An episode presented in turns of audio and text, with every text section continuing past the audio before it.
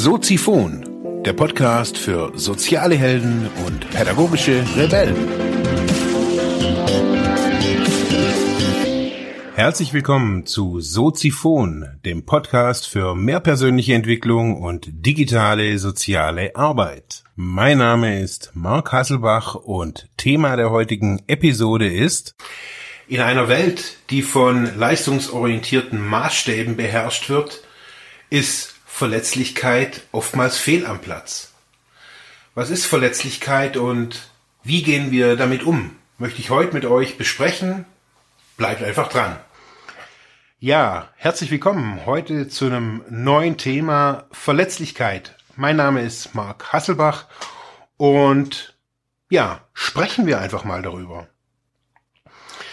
Was ist Verletzlichkeit und wieso sprechen so wenig Menschen darüber? Besonders Wieso sprechen so wenig Männer darüber? Wenn man sich das Thema Verletzlichkeit bei sich angucken möchte oder bei sich anschauen muss, ähm, muss man sich automatisch seine Schattenseite angucken, seine dunkle Seite und ja, diese Seite möchte man einfach irgendwie meistens am liebsten ausblenden. Man möchte diesen, dieses Dunkle in sich nicht sein was ist es? Was ist es für eine dunkle Seite? Ist es irgendwie was Mystisches oder hat es was mit Star Wars zu tun? Oder was ist es für eine, für ein dunkles Ding in uns? Was, ja, ja, die meisten von uns haben wahrscheinlich niemanden irgendwie umgebracht oder beklaut oder verletzt oder sonst irgendwas und trotzdem, ja, fühlen wir uns ganz oft verletzlich. In meinem Leben war es so, dass ich ähm, ja die Hälfte meines Lebens immer wieder gehört habe, dass ich ein schlechter Vater bin. Das war schon bei der Geburt damals von meinem Sohn, danach, alles irgendwie, egal was ich gemacht habe, es war immer dieses Mantra des schlechten Vaters, ja, kam immer irgendwie mit. Und irgendwann, ja, habe ich das, glaube ich, auch geglaubt, dass ich ein schlechter Vater bin und habe noch mehr getan und habe mich irgendwann mal gefragt, diese ganzen ja Alkohol- und Drogenrückfälle, woher kommen die denn und was was verletzt mich denn da jedes Mal so so stark, dass es irgendwie bloß mit starkem Drogenkonsum irgendwie nicht mehr spürbar gemacht werden konnte. Anders kann ich es gerade nicht ausdrücken.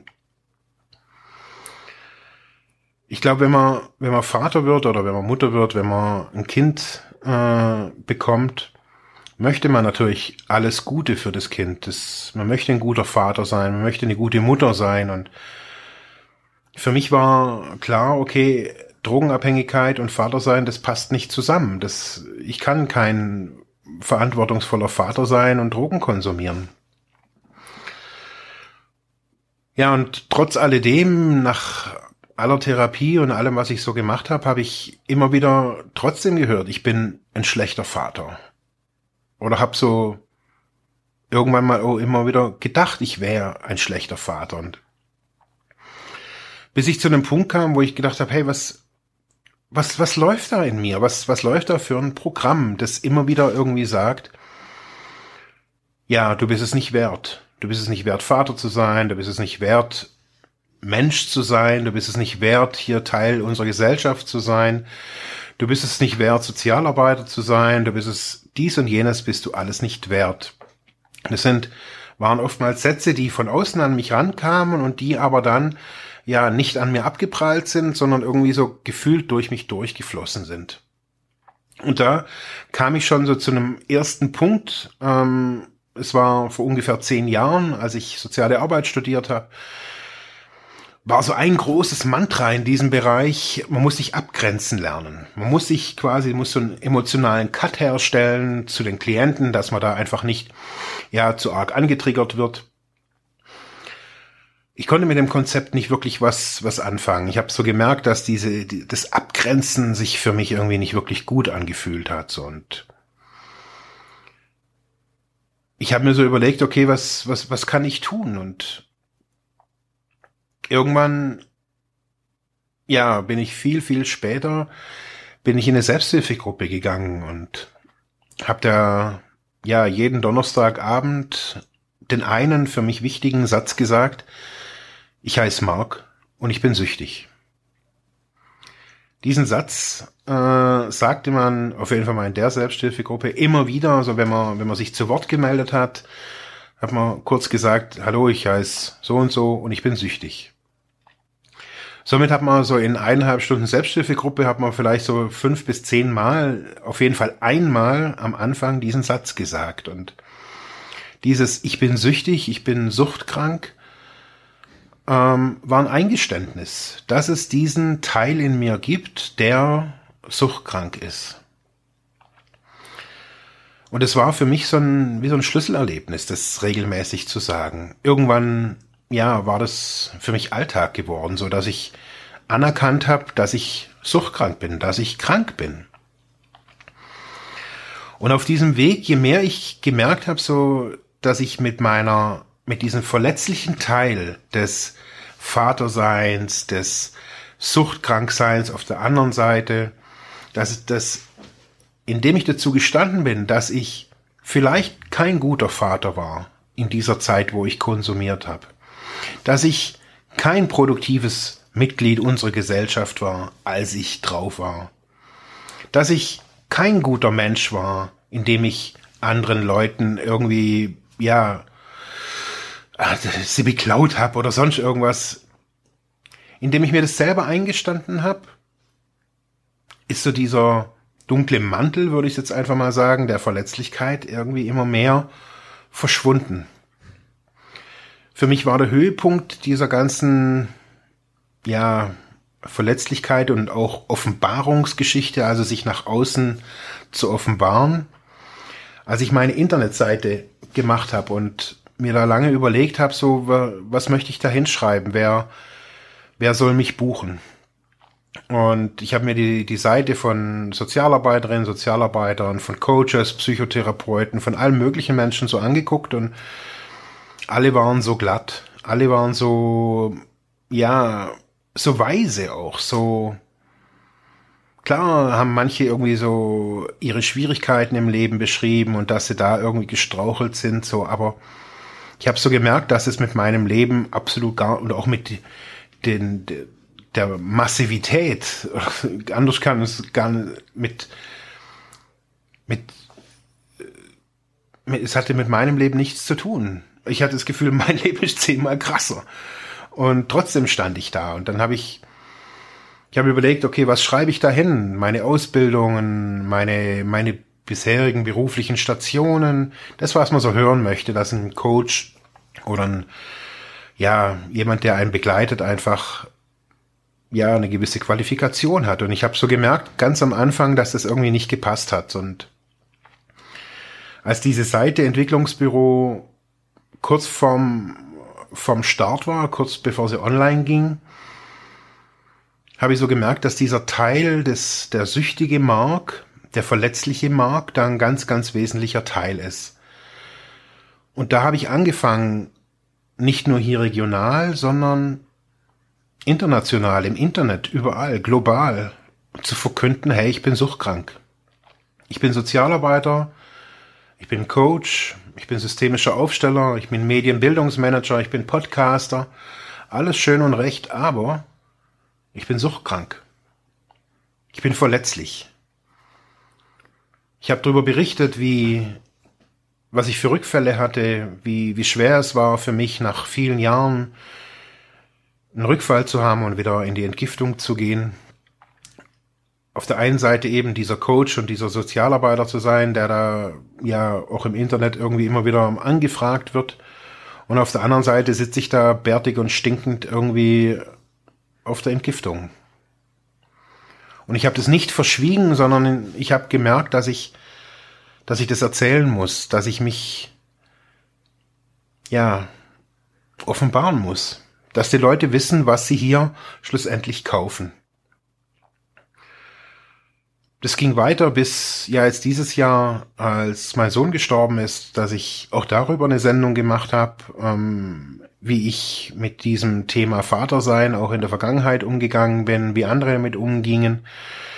Ich habe darüber berichtet, wie ja wie viel Schmerz ich da hatte. Ich habe das öffentlich immer wieder auch kundgetan, dass jetzt kein neuer Content ist, dass ich jetzt eher gerade nach mir gucken muss. Und das Verrückte an allem ist, dass diese Verletzlichkeit, wo man am Anfang denkt, die bringt einen um. Wenn da jemand, so wie am Anfang, so vor noch 20 Jahren, wenn man zu mir gesagt hat, du bist ein scheiß Vater, da bin ich zusammengebrochen. Weil ich wollte ein guter Vater sein, ich wollte ein liebevoller Vater sein.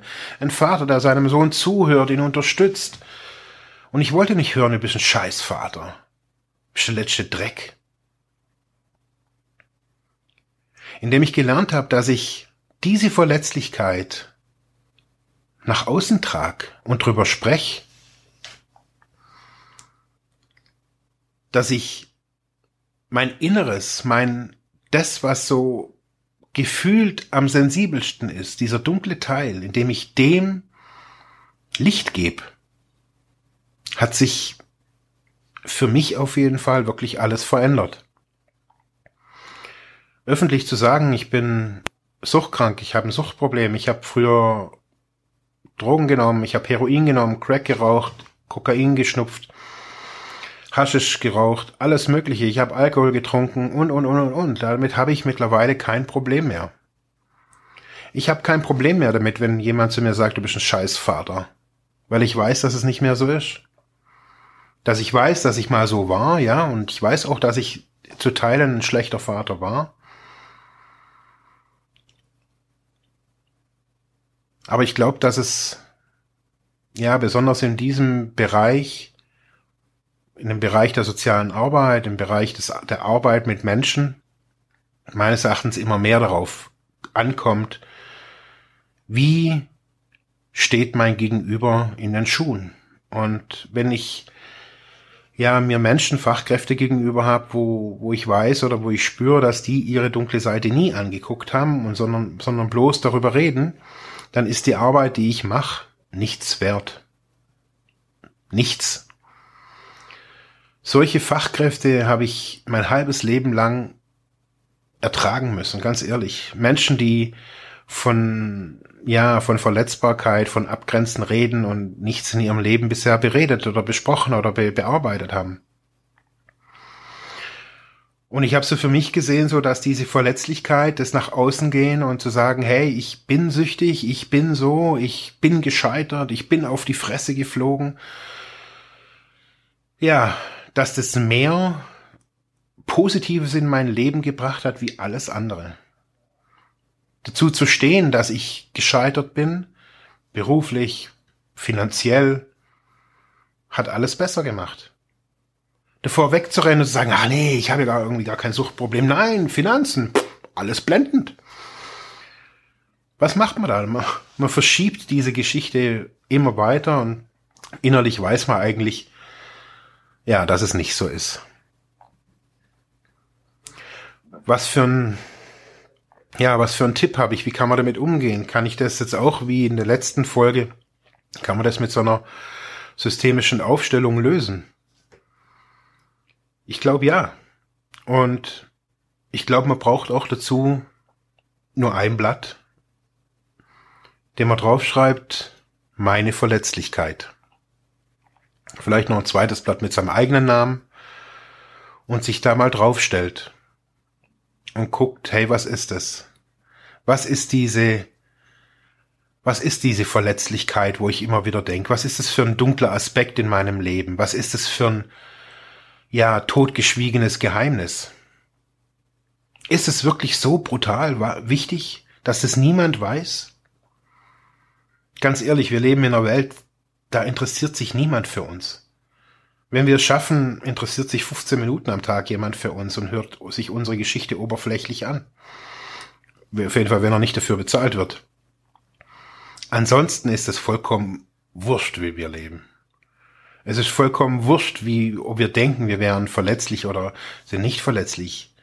Wenn wir uns unsere inneren Teile anschauen, unser Dunkel, unser, unseren Schatten und sagen, hey, das ist ein Teil von mir.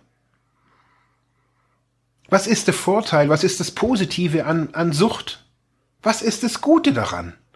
Jeder wird es denken, was hat er denn jetzt irgendwie hier vor? Was ist das Positiv an Suchtkrankheit?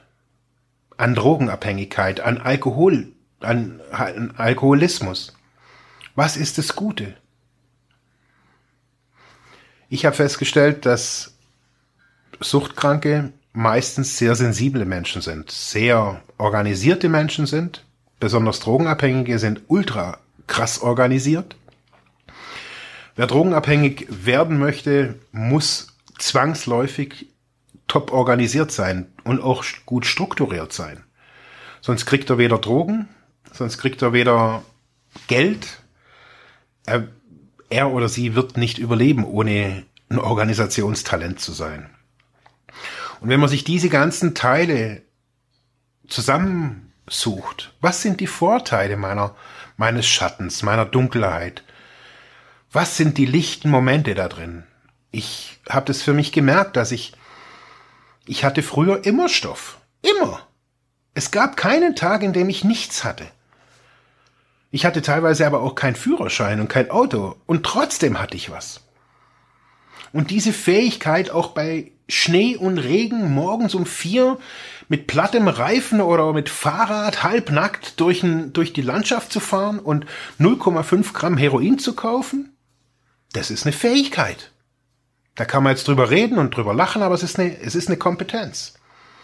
Und wenn wir es lernen, dass diese Kompetenz, die wir denken, sie wäre Verletzlichkeit, wenn wir die ja für uns rausfinden, rausfiltern und sagen, wow, was habe ich doch für Schätze in mir, die ich jahrelang irgendwie durch Abgrenzung und Abtrennung von Emotionen ja negiert habe. Ich merke so, mir geht nicht nur ein, sondern mir gehen ja eine ganze Batterie von Lampen da auf und von Lichtern da auf. Und ich möchte euch mit dem Video ermutigen, macht mal so eine kleine Aufstellung, stellt euch auf eure eigene Verletzlichkeit drauf spürt da mal hin, macht die Augen zu und fragt, was ist das Gute darin? Was sind die positiven Dinge darin? An meiner Verletzlichkeit. Wenn jemand sagt, du bist eine schlechte Mutter, du bist eine Scheißmutter, du bist ein Scheißvater, du bist ein Scheißkollege, ein Scheißchef, du bist ein Arschloch.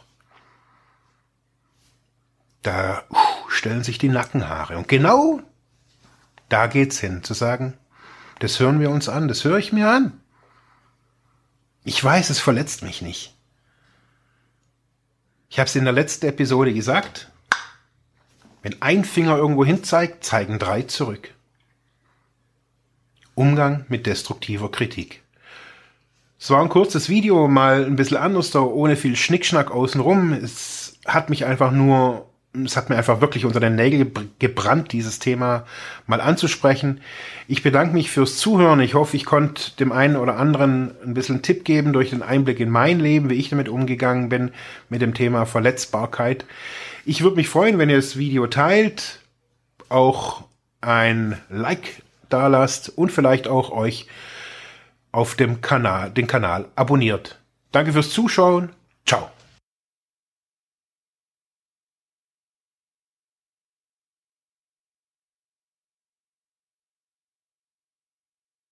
Ja, das war's für heute mit diesem Thema. Ich hoffe, ich konnte dir weiterhelfen, vielleicht Denkanstöße geben oder sogar ein bisschen inspirieren. Ich würde mich freuen, wenn du Soziphon weiter unterstützt, indem du weiter zuhörst, mich auf iTunes bewertest, Kommentare schreibst oder diese Episode per PayPal oder Flatter finanziell unterstützt. Dankeschön.